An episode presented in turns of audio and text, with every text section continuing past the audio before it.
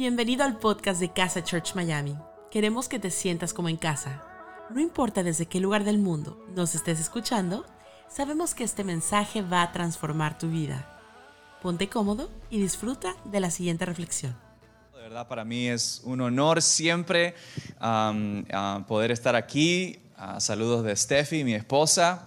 Los quiere mucho. Tenemos un evento de jóvenes hoy en Iglesia Community donde uh, pastoreamos. Somos pastores de jóvenes hace 18 años allá.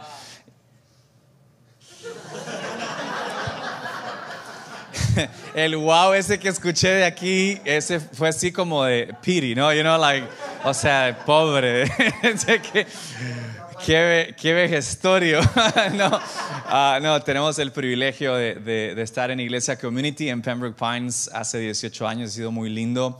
Eh, saludo de nuestros pastores, David y Penny, les quieren muchísimo, conocen a sus pastores desde mucho tiempo eh, eh, y les quieren mucho. Y honro a mis pastores porque son pastores con mentalidad y corazón de reino, son dos cosas distintas. Una cosa es tu mentalidad y otra cosa es tener el corazón. Creo que ellos tienen ambas. Y por eso estamos hoy aquí, porque estamos construyendo... Estamos construyendo el reino juntos, no hay competencia, somos, somos amigos, eh, hacemos el mismo trabajo por el reino, así que quiero honrar a sus pastores también. Primero a Pastor Lily, que la vi por ahí. Uh, my goodness, tú sabes que te amamos. Eh, dan ganas de ir a Francia cuando te veo la pinta. ¡Wow! ¿Cómo se llama eso? La vaina, ¿no? Mentira, mentira. Es que me acompaña uno de mis amigos aquí que es, es eh, barranquillero, entonces la vaina, tú sabes. Ah, la boina, muy linda. Te ves más joven cada vez que te veo, pastora, de verdad que sí. Y, y Steffi y yo te amamos y agradecemos por tu vida. Eh, nos das ejemplo en todo lo que haces eh, y, y, te quiero mucho, de verdad. Steffi, yo te quiero mucho y tienen tremenda pastora. Como un aplauso, por favor. Bueno, y me encantaría ver a ese con la vaina puesta, pero con la boina. you know, pero, pero no, y, no sé, no veo a Marce, pero eh, eh, um, um, ese y Marce son, bueno, son de nuestros mejores amigos. Eh, no lo digo con, con, con, un tono liviano para nada, él lo sabe. Um, te quiero y, le doy gracias a Dios por lo que está haciendo, ha hecho en ti y gracias por caminar juntos. Eh, eh, qué lindo es tener gente a tu alrededor que no están para juzgarte, sino para edificarte. Y, y ese ha sido eso, ¿no? Ese, ese y Marcia han sido eso en la vida de Steffi y en mi vida. Y es un honor, de verdad, de verdad. Cada vez que estamos aquí es un honor y un privilegio uh, y que así siga siendo. Así, así que we love you, bro. I love you. Um, un aplauso para sus pastores, por favor. Um, y, bueno, uh, me, encantan los servicios de los miércoles uh, porque son servicios de oración y eso le va súper bien a lo que vamos a platicar, pero uh, me permitieron hoy hacer un segmento nuevo. Ezequiel no sabe lo que voy a hacer, pero, pero quiero darle la bienvenida al segmento Alfredo y el café. Okay.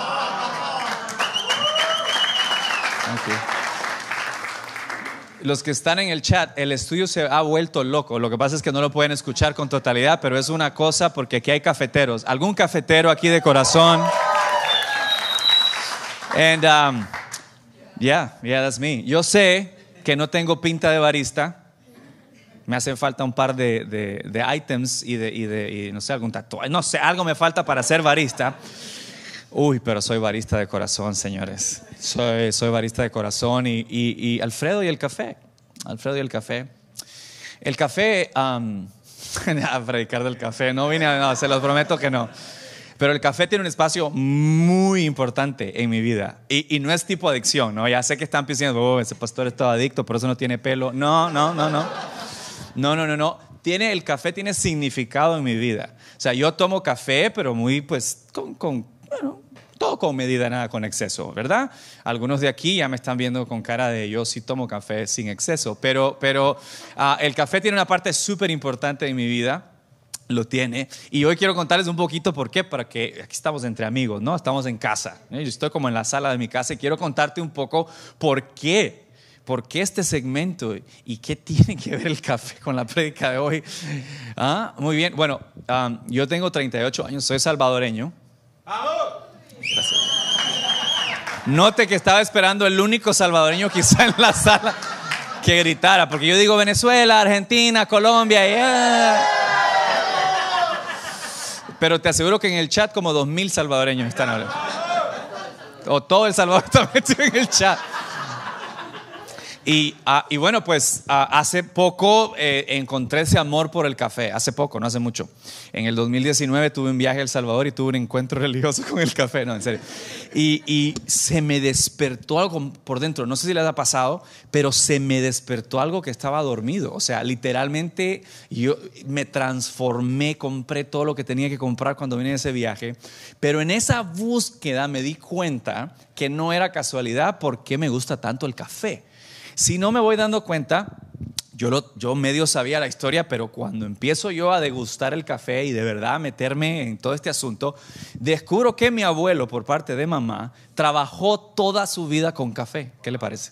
Toda su vida.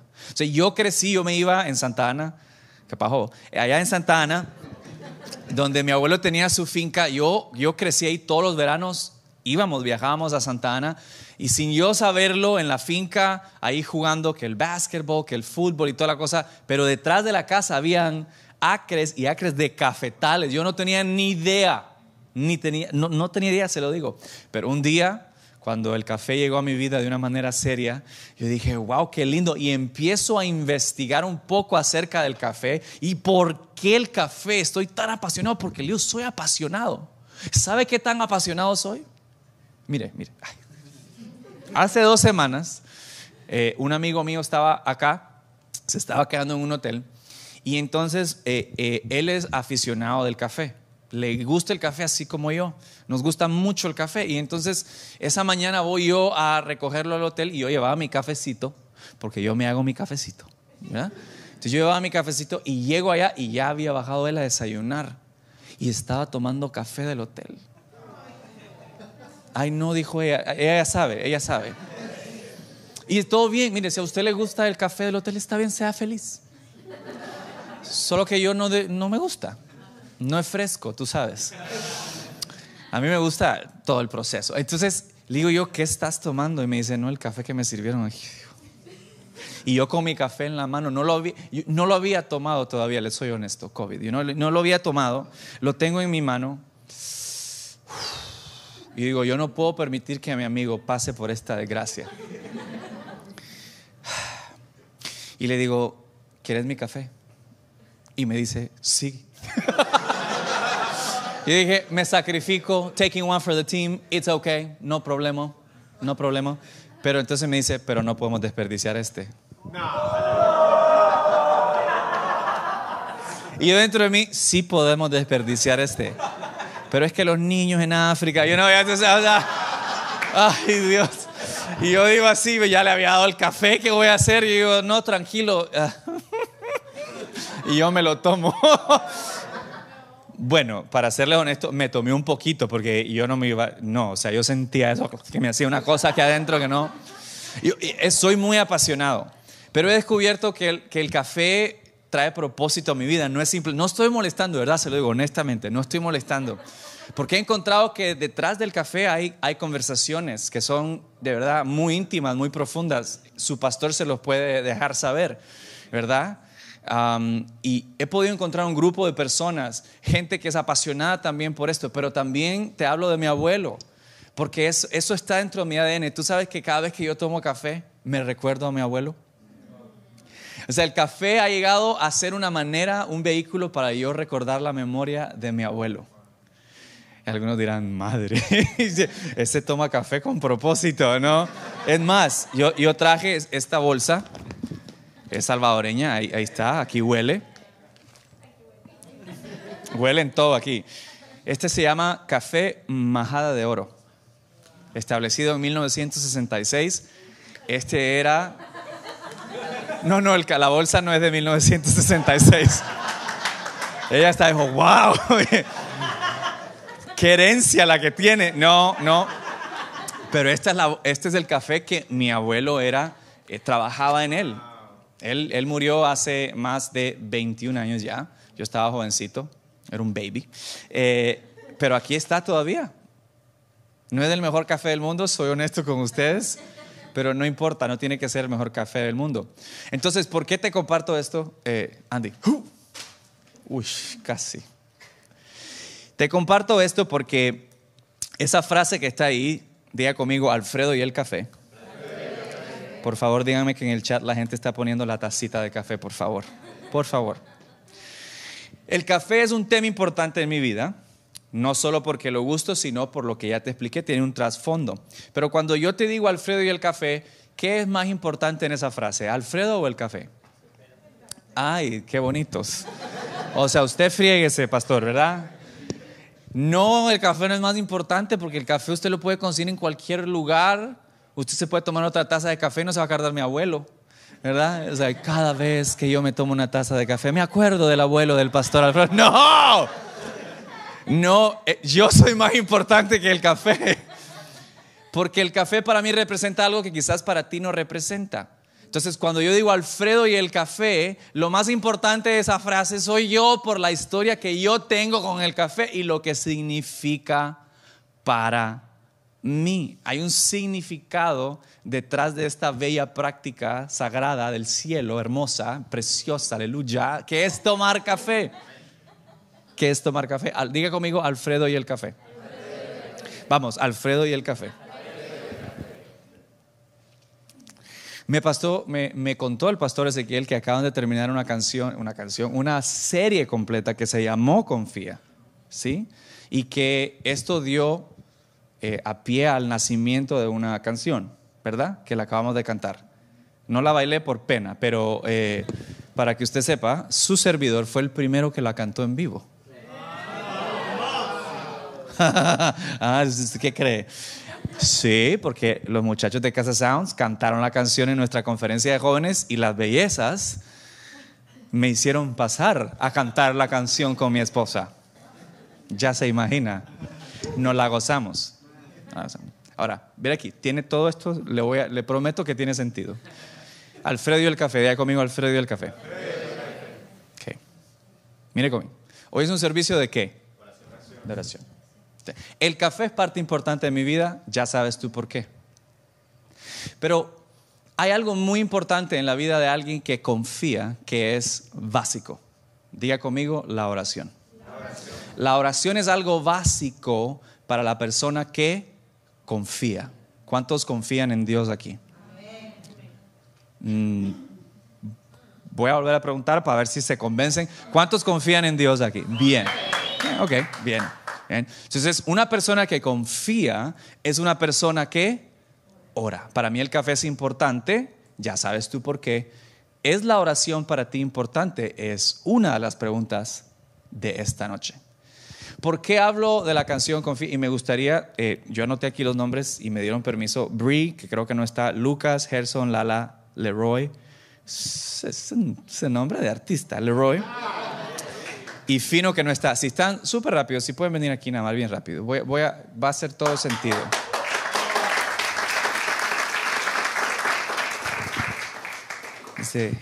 Ahora sé que todo va a estar bien. Oh, no me hace falta.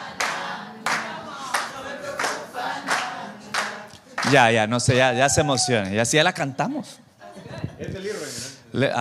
tiene nombre de famoso siento en mi espíritu que es de Barranquilla. No, no, sí. Ah, Nada más quiero decirles algo muy rápido. Estaba orando por esta noche y el Señor me, me pidió que les diera un mensaje. Dios me, me, me, habló una impresión en mi corazón. Y esto tiene sentido porque Él me dijo, dile a ellos, yo sé que ustedes participaron, sé que mucha más gente participó en el proyecto y los felicito, de verdad. Siendo amigo de esta casa me hago, me hago sentir muy orgulloso eh, por este proyecto. Pero el Señor me dijo, diles que esa canción va a ir más allá de donde ellos creen, porque esa canción es una oración. Esa canción es una oración. Porque yo sé que todo va a estar bien. Y no me hace falta, así es, Perdón, la tengo aquí anotada por si se me van las letras. No me hace falta ¿No me preocupa? Te puedo preguntar, ¿tú crees que eso no es una oración?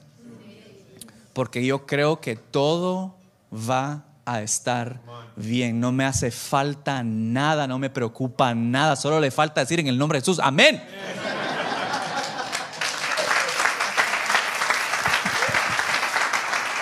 Y si me permiten, quiero orar por, por, esta palabra, para que sea esa palabra firmada y un fundamento, para que ustedes puedan después ponerle fe y que crean que esa canción va a llegar muy lejos, porque hay gente que necesita hacerla. La oración.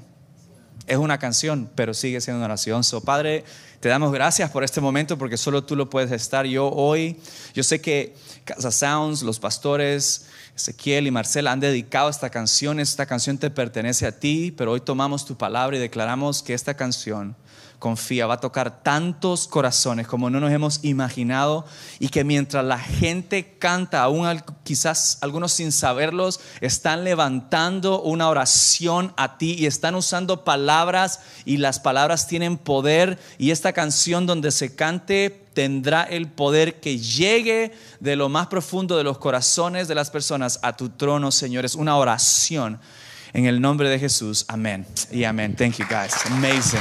Amazing.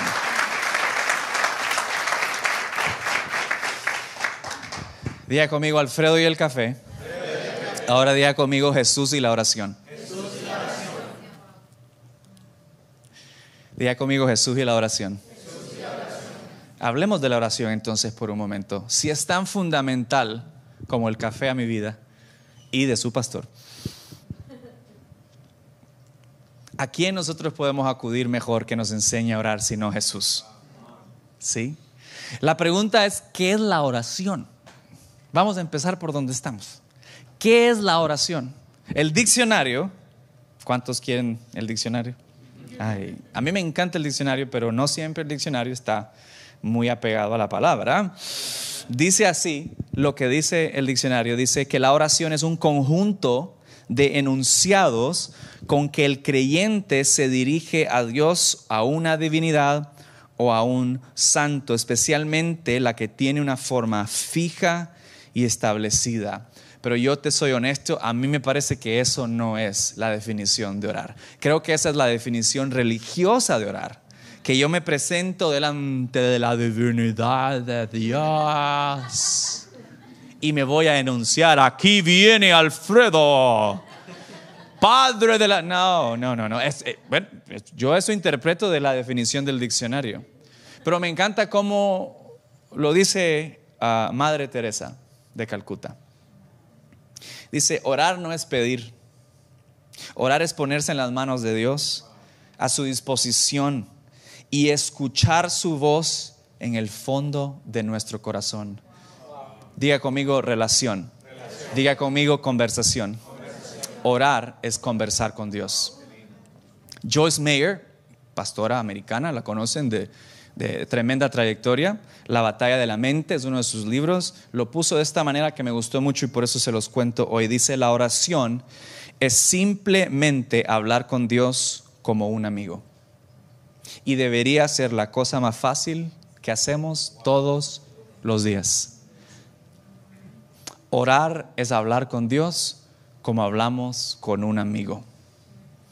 Y si la oración es algo fundamental para aquellos que confiamos en Dios, y la oración es como para mí el café en mi vida, es tan importante, creo que tenemos que ver cómo Jesús nos enseñó a orar. ¿Cuántos quieren orar como Jesús oró? No, pero con esas ganas, con esas ganas mejor me canto la canción y... ¿Cuántos quieren orar como Jesús oraba? Hay que aprender. Leamos entonces, porque Jesús un día como hoy, hace miles de años, se juntó con sus discípulos y las bellezas de los discípulos, ¿verdad? Entre tanta conversación le dicen, eh, Señor, ¿cómo oramos? Porque tú estás como muy bueno para esto. No sé si te has sentido así, a veces uno no sabe ni qué hacer ni qué decir y está ahí en el cuarto, ¿verdad? Así como que, ay, ¿qué le digo al Señor? ¿Verdad? ¿Qué le digo al Señor? ¿Qué hablo? ¿Qué oro? Bueno, ellos se sentían así le dijeron, ¿cómo oramos? Bueno, leamos, por favor, acompáñenme en Mateo capítulo 6, versículo del 9 al 13. Quizás tú lo has leído antes, ¿verdad? Esto se conoce tradicionalmente como el Padre Nuestro, ¿verdad? Padre Nuestro que estás en los santifica tranquilo, no, tranquilo. Ya, ya, ver, ver, ver, se me emocionaron muy rápido, ver, ver, ver, tranquilos. Pero si tú lees el texto, que también por, por, cierto está en el libro de Lucas, lo puedes encontrar como referencia ahí también, el título de esta oración dice Jesús y la oración. Diga conmigo Jesús, y la oración. Conmigo Alfredo, y el café. Le gustó el segmento, ¿verdad? Y eso que les iba a hacer café en vivo, pero no tengo tiempo. Dice así entonces, Jesús hablando, vosotros pues oraréis así. Padre nuestro que estás en los cielos, aguántese y no lo repita, ¿verdad? Porque ya, ya, que lo quiere repetir. Dice, santificado sea tu nombre, venga tu reino, hágase tu voluntad como en el cielo, así también en la tierra. El pan nuestro de cada día, dánoslo hoy. Y perdona nuestras deudas, como también nosotros perdonamos a nuestros deudores. Y no nos metas en tentación, mas líbranos del mal porque tuyo es el reino, el poder y la gloria por todos los siglos. Amén y amén. ¡Wow! Qué lindo, ¿verdad? Quizás una de las oraciones más repetidas, pues con justa razón, porque es lo que se nos ha enseñado, así debemos de orar. El problema es que el Padre nuestro es como las canciones de Navidad, los cánticos de Navidad, que uno se las sabe, pero no tiene ni idea lo que dice la bendita canción de Navidad. ¿No les ha pasado? Que uno va cantando, ¿verdad? El villancico, así le llama, ¿no? Y uno ve, cuando uno mira la letra del villancico, uno dice, ¿quién escribió eso? O sea, ¿a quién se lo ocurrió? O las canciones típicas de cuna. Tú escuchas una canción de cuna y te la sabes porque te la cantaron toda tu vida, pero cuando uno ve la letra dice, ¿quién le canta eso? Un niño. Sí que el cucu te va, ¿qué es esto? Debajo de la, de la, cama, el cucu te va... Y uno se la sabe y la canta, pero como que no le pone toda su atención y no le... Así es muchas veces el Padre Nuestro, es fácil repetirlo, pero es fácil no ponerle la atención que requiere. Este es Jesús, el Hijo de Dios, enseñándonos cómo hablar con nuestro amigo, con nuestro Padre, con nuestro Dios. Y quiero que vayamos muy rápido por cada uno de los versículos, porque hay frases, diga conmigo frases. Hay momentos claves dentro de esta oración que tú y yo debemos de entender para poderla no repetir porque hay que repetirla, pero vivirla porque hay que vivirla. Dice entonces el versículo 9, 9, vosotros pues oráis así, ahí va, Padre nuestro que estás en los cielos, santificado sea tu nombre. Diga conmigo, Padre nuestro que estás en el cielo. Padre, cielo. Vamos, Padre, cielo. Qué manera de empezar la oración. Padre. Padre nuestro, mi Padre que estás en el cielo siento una distancia tan grande como de la tierra al cielo, porque Padre me habla de una figura aquí humana, como el papá que tengo todavía. Algunos de ustedes quizás no lo tienen, pero lo tuvieron algún día, quizás lo conocieron, quizás no lo conocieron, pero me habla Jesús para empezar a orar, me está diciendo, mi Padre que está aquí en la tierra, pero, pero espérate, mi pero Padre que está en el cielo, hay una distancia inmensa, inmensa. Y no sé cómo te sientes tú cuando escuchas la palabra Padre. Jesús nos está enseñando que cuando vamos a hablar con Él en nuestra oración, que nos dirijamos a Él como Padre, pero si, si tú eres como yo, uff, qué difícil es. Porque está comprobado no solo eh, psicológicamente, espiritualmente lo hemos podido vivir, emocionalmente, que nuestra relación con nuestro Padre terrenal afecta muchísimo en cómo nos relacionamos con nuestro Padre celestial. Cuando yo al principio escuchaba esta oración y decía, Padre, a mí eso se me revolvía el estómago porque la relación con mi Padre nunca fue buena. Mi Padre fue un Padre presente físicamente, pero ausente emocionalmente. Él fue un proveedor, mas no fue alguien que me dirigió emocionalmente y mucho menos espiritualmente en mi vida. Entonces cuando yo escuchaba esto de que yo me tengo que dirigir al Padre, Jesús me está llevando a que me dirija a mi Padre, a ese protector, a ese proveedor, a ese, a ese Padre amoroso, que por cierto es lo que significa la palabra en el griego original. Es el proveedor, el, el, el amoroso, literalmente es lo que significa. Y yo trataba de computar eso en mi cerebro y en mi alma. Yo decía, no, no me pega porque mi papá no es ni amoroso, ni mucho menos así, así como cercano, porque no tenía esa relación con él. Y luego veo aquí que me dice, Padre, y luego me dice que está en el cielo. O sea, oh my God, qué, medio confuso.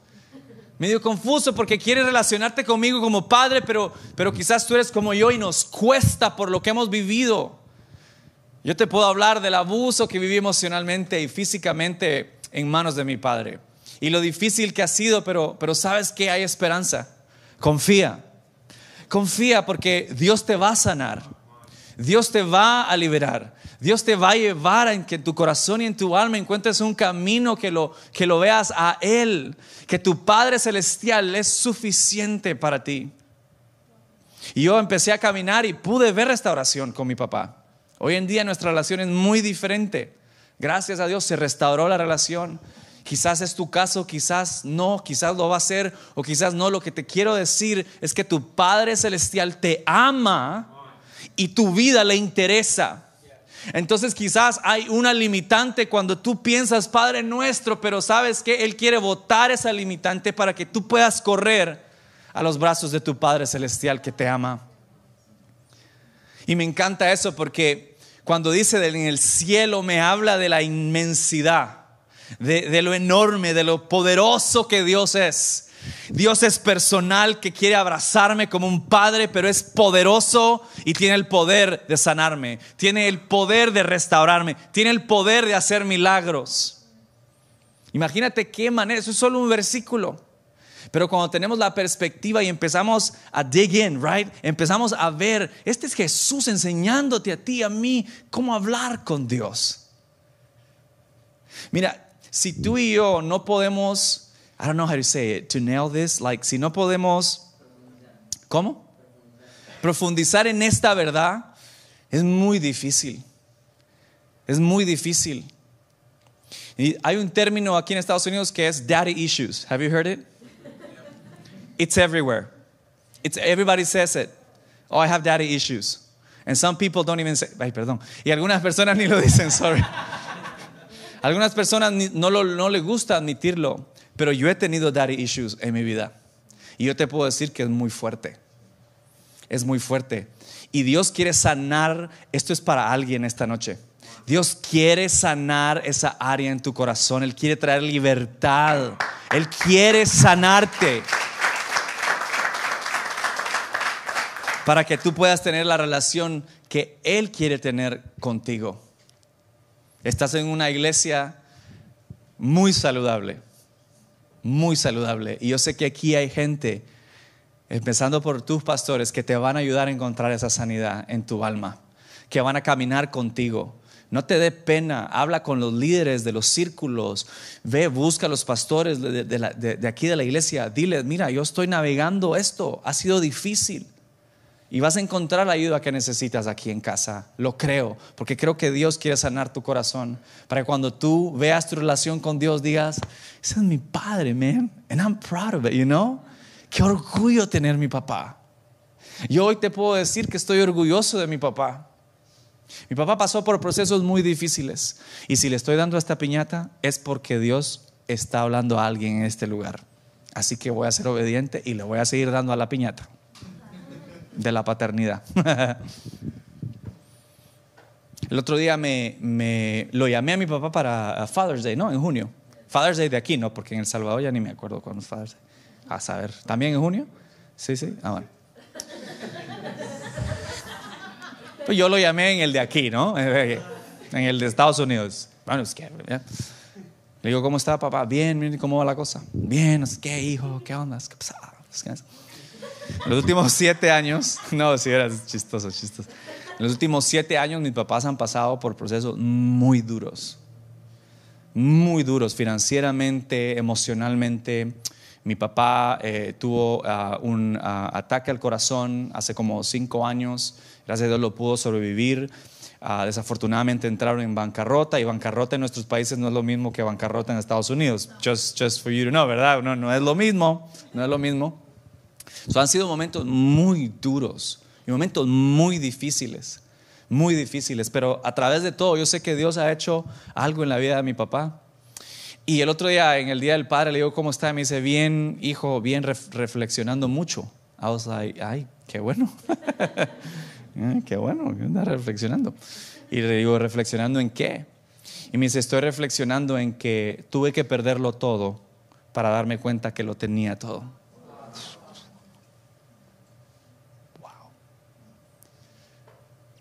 Y yo lo escuchaba y, para serle honesto, me sentí muy orgulloso. O sea, yo le dije, quiero que sepa que lo que acaba de decir es por lo que yo soy orgulloso de ser su hijo. No por los millones que pudo o no pudo hacer, o por las cosas que pudo o pudo no tener, o por las cosas que perdió o no perdió. La lección más grande que usted me ha dado en la vida es la que me acaba de decir por el teléfono.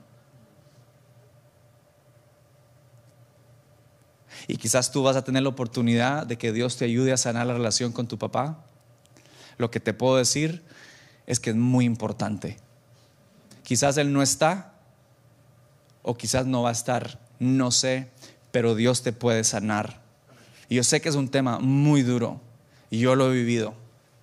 Yo lo he vivido y he visto las manos de Dios sanarme. Muchas veces mi papá no ha estado de acuerdo con las cosas que, que yo le he platicado, pero Dios en medio de ese desacuerdo también llega y se mueve y empieza a sanar y empieza a poner los momentos.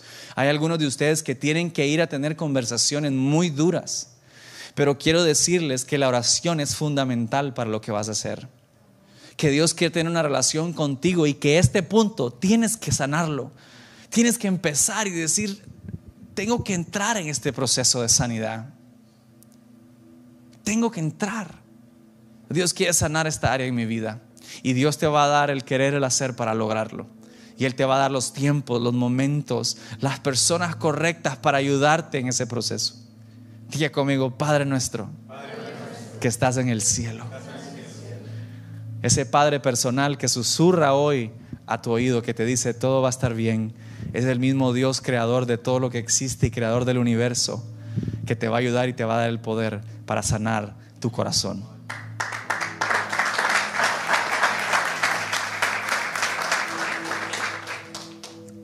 Ya no tengo tiempo para hablar de los demás versículos. It's okay. It's okay. Dice el versículo 10, venga tu reino, hágase tu voluntad como en el cielo, así como en la tierra. Esta es la primera petición que encontramos en esta oración. Y lo lindo es que no está enfocada en nosotros.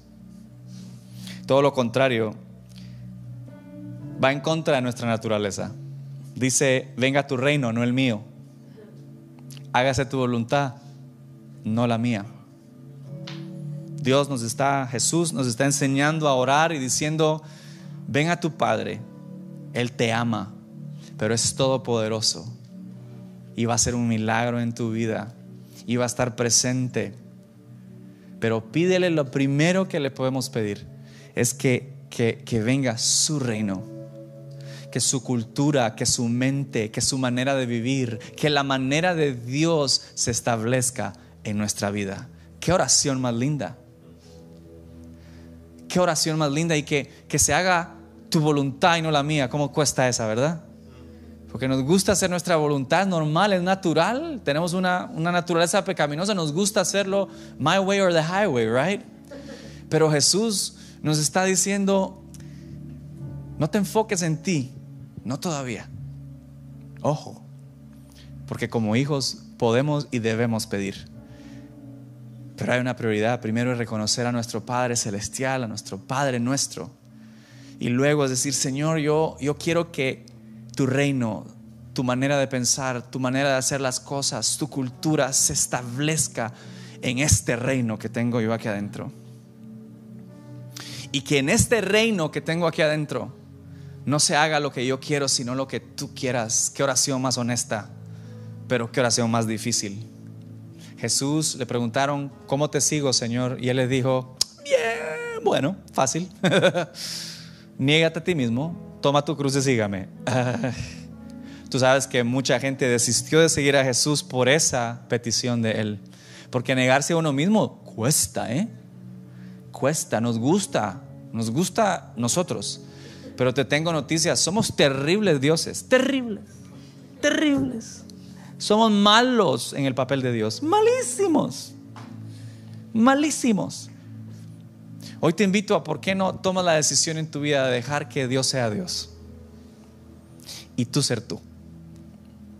Y tú tomar la decisión de acercarte a Dios y decirle que se haga tu voluntad. Ayúdame, Señor, a no seguir mi voluntad, sino la tuya. El versículo 11 dice, el pan de nuestro cada día, dánoslo hoy. Dios ha prometido proveerte diariamente. La pregunta es si tú y yo estamos buscando a Dios diariamente para la provisión. Fíjate que en la Biblia el tema del pan no es extraño porque los discípulos incluso tuvieron conversaciones con él en Juan 7, si no estoy mal, por aquí lo anoté, lo puedes ver Juan 6, y le preguntan a Dios acerca del maná. Tú sabes que el pueblo de Israel recibía maná diariamente. Ellos sabían, culturalmente como, como pueblo, Dios les prometió cuando los liberó de la tierra de esclavitud, dijo, les voy a proveer diariamente. Estaban acostumbrados a que Dios les trajera el pan diariamente y cuando Jesús viene y ora y dice, Señor, nuestro pan diario, mm, dánoslo hoy. Yo te quiero leer entre líneas ese versículo. Yo creo que lo que Jesús nos está invitando a nosotros en la oración es a ser humildes y reconocer de quién viene el pan y de quién viene la provisión. Porque sus discípulos le dijeron, ¿cómo que tú eres el pan de vida en Juan 6? ¿Cómo que tú eres el pan de vida si el pan no los dio Moisés? Ay, papadito lindo, decimos en mi país. Viene Jesús y dice, eh, no. Fact check, no. El maná no te lo dio Moisés, te lo dio mi Padre Celestial. El mismo que te provee hoy a ti y a mí.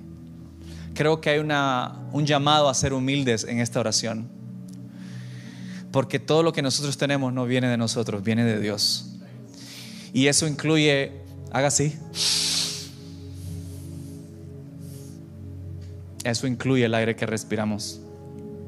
Si tú tienes fuerzas para trabajar y, para trabajar y producir hoy, quiero recordarte que Dios te dio esas fuerzas y que Dios te provee diariamente lo que necesitas para salir adelante.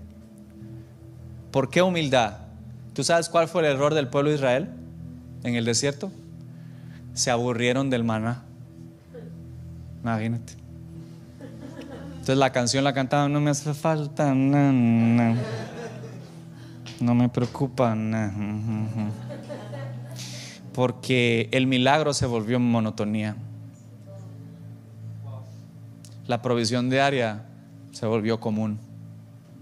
Yo oro que casa pueda ser una iglesia que se maraville de los milagros de Dios, pero que se maravilla del pan diario también, todos los días.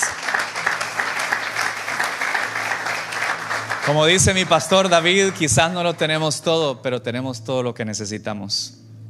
Que lo común nunca, el espíritu de hacer las cosas comunes nunca se entre en nuestros corazones. Y que seamos humildes para aceptar cada día que oremos y busquemos a Dios y le digamos, danos hoy nuestro pan de cada día. No solo físicamente, sino emocionalmente. Yo quiero declarar sobre tu vida que Dios va a proveer para tus sueños, Dios va a proveer para tus necesidades. Dios va, a proveer para cada espacio, cada deseo en tu corazón. Dios va a ser el pan de vida que viene sobre tu vida. Y luego sigue diciendo, perdona nuestras deudas como también nosotros perdonamos a nuestros deudores. Muy fácil juzgar, ¿verdad? Pero muy feo ser juzgado. Yo creo que el llamado hoy en la línea de la humildad y de la oración, de lo que Dios Jesús te está enseñando a ti y a mí, es que, no juzguemos. Juzgar es feo, ¿no? Juzgar es feo. Juzgar se siente rico hasta que a uno le cae el, juicio. Híjole, ahí sí ya no le gusta a uno. Horrible, horrible. Y me, interesa porque hay otra, me, impresiona, hay otra versión que dice que, que el Señor perdone nuestros pecados como nosotros perdonamos a aquellos que nos ofenden o han pecado en contra de nosotros. Yo creo que esta oración es tan necesaria porque si nosotros no perdonamos, dejamos que la amargura entre en nuestros corazones y un corazón amargo, va a ser un corazón que no va a ser libre, muy difícil. Yo creo que Dios quiere sanar algún corazón que está por ahí, le ha dejado un poco de amargura ahí. Pues mira qué lindo que Dios te está enseñando hoy, que puedes venir delante de tu Padre y orar así. Señor, perdóname y ayúdame a perdonar. Yo todas las mañanas, bueno, no todas las mañanas, los predicadores dicen todos los días. Entonces hoy yo le agrego casi todos los días, yo hago esta oración, casi todos los días. Y cuando llego en esta parte, le digo, Señor, perdóname por mis pecados porque los cometo y Él lo sabe. Pero yo también lo sé, tengo que admitirlo. Pero te pido que me ayudes a tener misericordia de aquellos que me han fallado o que me van a fallar, porque la gente nos va a fallar. Entonces la oración de Jesús no solo se vuelve sanadora, sino se vuelve preparatoria. Nos sana del pasado y nos prepara para el día de mañana. Y termina el verso 13, no nos metas en tentación o no nos dejes caer en tentación, mas líbranos del mal. Amén. Y amén. Eso yo lo oro, es así, mire, todos los días. Señor, no me dejes caer en tentación. Y libra a mí y a mis amados, a mis amigos, de todo mal. ¿Te puedo decir que la oración sirve? Y que la oración tiene poder. Y que la clave de que podamos ver algo en nuestra vida es la constancia. Diga conmigo constancia. Porque Él es el pan diario la constancia. Diga conmigo constancia. Ahí está la clave. Que no religiosamente oremos repetitivamente porque nos toca, sino porque tenemos una relación con Jesús y porque podemos ir a su presencia. Y tenemos un Padre nuestro que nos escucha, que nos ama, que nos recibe tal y como somos. Nuestro Padre. Ahora diga conmigo Jesús y la oración. ¿Qué es lo más importante de esa oración? ¿Jesús o la oración? Diga conmigo Alfredo y el café. ¿Qué es más importante que esa oración? ¿Alfredo o el café? Gracias. ¿Qué es más importante, Jesús o la oración? Jesús. La clave de la oración está en este siguiente versículo y ya cierro con esto. Dice Filipenses 2.8, al hacerse hombre Jesús, se humilló a sí mismo y se hizo obediente hasta la muerte y muerte de cruz. Diga conmigo Jesús y la oración. Más importante es el que ora que lo que se ora. ¿Tú sabes cuál fue la clave de la oración de Jesús siempre? Obediencia. La clave de la oración diaria, de la búsqueda de Dios en nuestras vidas, siempre va a ser un corazón obediente. A.W. Tozer, uno de nuestros, Steph y yo digo, autores favoritos, que habla mucho acerca de Dios y una relación personal con Él, lo dijo así. La oración nunca es un sustituto aceptable a la obediencia. El Señor soberano no acepta ofrenda de sus criaturas que no esté acompañada de obediencia. La obediencia es el corazón de nuestra oración. Cuando tú busques a Dios, asegúrate que estés dispuesto a obedecer a lo que Él te va a decir, porque te tengo noticias, Casa Church. Dios te va a escuchar. Y te tengo mejores noticias. Dios te va a responder. Cuando tú buscas a Dios honestamente, Dios te va a responder. Asegúrate entonces que tu corazón está listo a ser obediente a lo que Dios tiene que decirte. Busquemos primero el corazón de Dios más que sus manos. Busquemos más a Dios en vez de lo que Él puede hacer por nosotros. Puedes cerrar tus ojos un momento. Señor, yo te doy gracias por tu presencia en este lugar. Yo sé que tú has hablado al corazón, a nuestros corazones. Yo sé que tú estás haciendo algo en la vida de mis hermanos, de mis hermanas de casa. Gracias por aquellos corazones, Señor, que quizás hoy tienen que ser enmendados, en su relación con su Padre terrenal, yo te pido que tú les des el querer, el hacer y las fuerzas sobrenaturales para poderlo hacer. Que las llamadas que se tengan que hacer se hagan, que las cartas que se tengan que escribir se hagan, que los textos que se tengan que mandar se manden. que las conversaciones y el cafecito que hay que tomarse se haga. Y te pido que nos des un corazón humilde, Señor, y que nos des un corazón constante para buscarte a ti día a día. No buscar lo que tú puedes hacer por nosotros, sino buscarte a ti, porque tú quieres ser nuestro amigo, porque tú quieres hacer una casa en nuestros corazones. Te pido que nos ayudes a ser obedientes, obedientes a lo que tú tienes que decirnos, a lo que tú quieres para nosotros. Y veremos, Señor, en la constancia de la oración un avivamiento en nuestras vidas. Que podamos darte a ti la gloria y decir, wow, Dios es real, Dios es mi amigo, Dios me escucha, ahí estoy con Él. Te doy gracias, Señor, por ser el Dios creador del universo, pero ser, tan personal que susurras a nuestros oídos. En el nombre de Jesús, amén. Y amén. Vamos, se lo puedes dar fuerte a Jesús.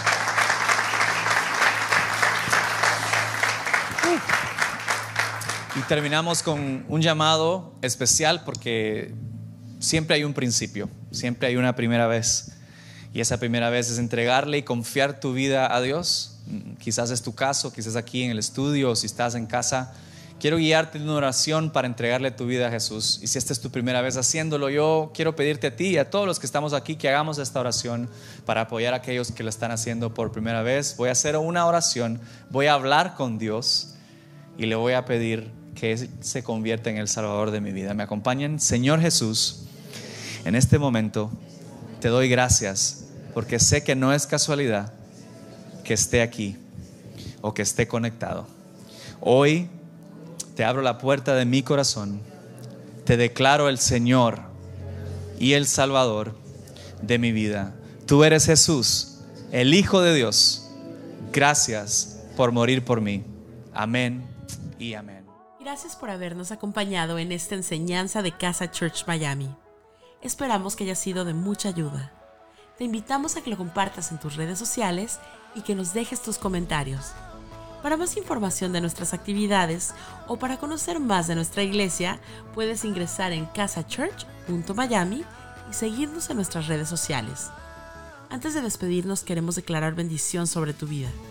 Que el Señor te bendiga y te guarde que haga resplandecer su rostro sobre ti, que tenga de ti y de nosotros misericordia, y que ponga en tu vida paz.